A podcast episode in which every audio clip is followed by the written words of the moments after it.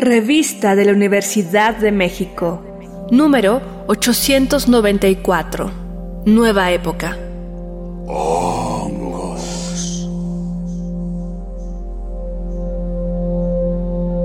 Bienvenidos al suplemento radiofónico de la revista de la Universidad de México. Hemos llegado al quinto programa sobre nuestra serie especializada en hongos, en la cual yo he aprendido muchísimo y he intentado cultivar sin éxito, debo decir, así que no he aprendido tanto como debería. Y para cerrar con broche de oro, tengo aquí a Mónica Nepote. Bienvenida, Mónica, ¿cómo estás? Hola, Elvira, ¿qué tal? Pues muy bien, aquí contenta de hablar de hongos, que siempre es, da mucha alegría hablar de hongos, ya veremos por qué. Bueno, cuéntanos un poquito por qué a ti, siendo escritora, pero una escritora exploradora, o no sé cómo lo dices tú, eh, ¿cómo llegaste a los hongos y por qué te han encantado o por qué te han enamorado un poco? Bueno, para empezar, yo me, me defino como una, este, apuntador, observador, apuntadora y escucha y montañista, ¿no? Entonces, más que escritora, me gusta como eso, como pensar en los apuntes, ¿no? Como una escritura que finalmente siempre está sucediendo y hay algo en, en ese acontecer que me da un poco de libertad de pensar lo que es algo, un texto que se escribe continuamente, ¿no? Y, y, y en eso se parece como mucho a la forma en como yo vivo el bosque, ¿no? El bosque es algo que siempre está sucediendo. Em, pues a mí el hongo me agarró de una manera muy curiosa porque hace unos años en un experimento eh, de unos amigos, cuando existía eh, Alumnos 47, armaron un proyecto que se llamaba Caravana de Ensayistas y se trataba como de, de caminar y ensayar, ¿no? y, pero pensaban también en el cruce del ensayo y el laboratorio y la mayor parte de los participantes de esa caminata eran chavos de distintas procedencias, eh, eh, un grupo, digamos, de distintas procedencias que tenían en común el vivir en Tepoztlán y algo más en común era que todos estaban como súper clavados con los hongos, ¿no? Entonces fue la primera vez que yo caminé con gente que hacia estas caminatas como más lentas, buscando, ¿no? Mirando hacia el suelo.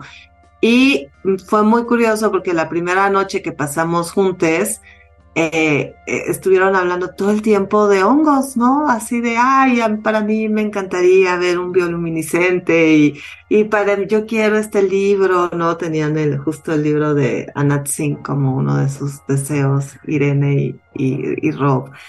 Y, bueno, pues yo dije, ay, qué chistosa banda, ¿no? Qué curiosa. Hasta que en un momento me agarró el hongo a mí también, ¿no? O sea, me empezó a interesar, empecé a leer un poquito. Bueno, sobre todo di con un libro que se llama Bajo Tierra de Robert McFarland, que es un escritor que me gusta mucho.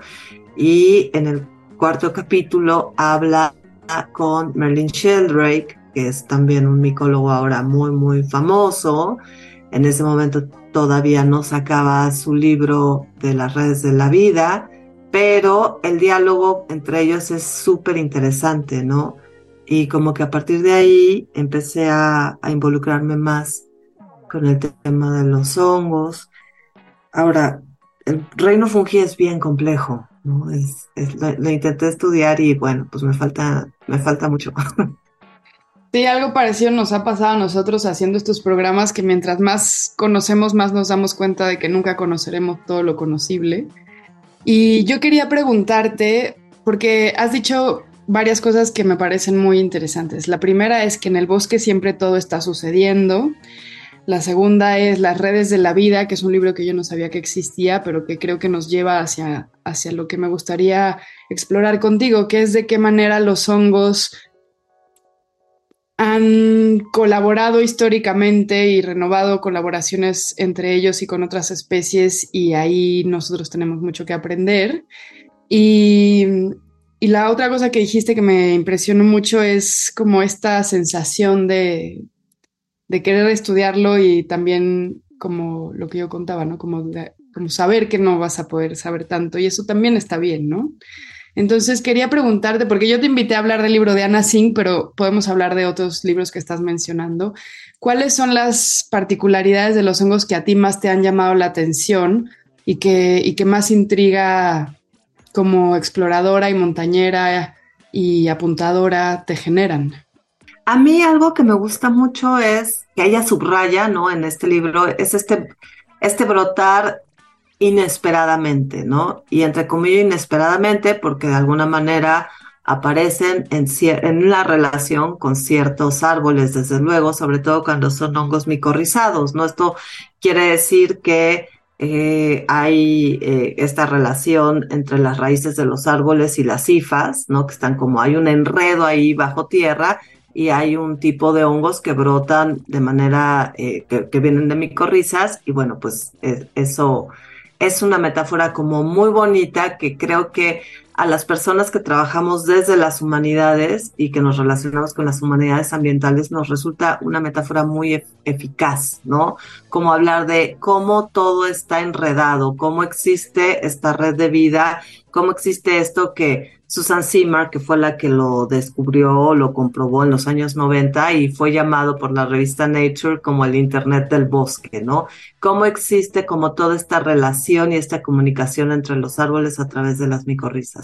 Y cómo esa inteligencia micorrícica y esa inteligencia de IFA tiene esta forma de brotar para esparcirse, ¿no? O sea, brotan en las temporadas de, lluvias y con estas formas increíbles y maravillosas, tan diversas, tan inesperadas, y también te regresa un poco a la infancia, esa búsqueda, ¿no? Que eso es algo también de lo que un poco habla Nat Singh. Como siempre hay un resquicio en, eso que llamamos naturaleza, donde hay una sorpresa eh, como latente y potente, ¿no? a pesar de tener todos los instrumentos de medición, a pesar de tener todas las teorías que queramos, a pesar de tener desde la ilustración toda esta postura de que la naturaleza es para dominarse, que ya sabemos que no es cierto, eh, bueno, pues tenemos estos acontecimientos, ¿no? Entonces el brote de los hongos en agosto, en agosto es todo un acontecimiento. Aparte, pues todas las funciones que cumplen, ¿no? Hacer suelo, por ejemplo, o este, eh, bueno, ser alimento, eh, proporcionar ciertas actividades lúdicas, también si pensamos en, los, los ¿no? Y cómo han estado también tejidas con culturas ancestrales en aspectos divinos, ¿no? Como un medio que te lleva pues hacia tener algunas visiones y tener otro tipo de comunicación, ¿no? Entonces a mí me parece que son fascinantes y lo que es increíble es que los hongos no tenían su reino, o sea, los hongos eran, todavía hay gente que de repente se le va la onda y cree que son, pertenecen a las plantas, ¿no? Y Gordon Wasson, que fue un etnomicólogo importante, pues él dice, ¿no? Que a través de una anécdota que tiene cuando va caminando con su esposa, están recién casados, ella es rusa y ella ve los hongos en el bosque, están caminando en un bosque y los ve, y ella se va eh, así encantada y él está aterrado, le dice no los toques y entonces Cana la cuenta que hay como dos maneras de relacionarse con los hongos, ¿no? O, una alegría inmensa o una fobia y un terror. Y eso era como bien interesante porque hablaba también pues de lo poco que se sabía de los hongos, ¿no? Y él es el que empieza a investigar también como las relaciones culturales eh, pues desde los griegos, ¿no? Los chinos, desde luego, ¿no? Bueno, la cultura japonesa, como dice Anat Singh, y por supuesto, en México también tenemos al señor Xochipili que tiene sus honguitos ahí, que toda la cultura, que, las culturas que están a los pies de los volcanes, y la gran, grandiosa sacerdotisa y sanadora María Sabina, ¿no? Mónica, se nos acaba el tiempo, pero yo quería preguntarte por dos cosas que mencionaste, que ya abarcaste bastante, bastante bien, pero me gustaría que profundizaras un poquito.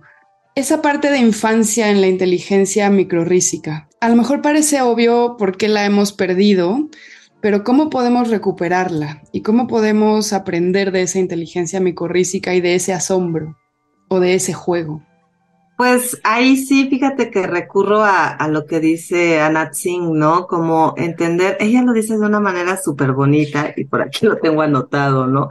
Donde habla de que si caemos a la cuenta que la precariedad es el símbolo de nuestro tiempo, ¿no? Ella habla de estas relaciones económicas y del, y del hongo del Matsutake, así como aparece en, en los paisajes de la devastación, ¿no?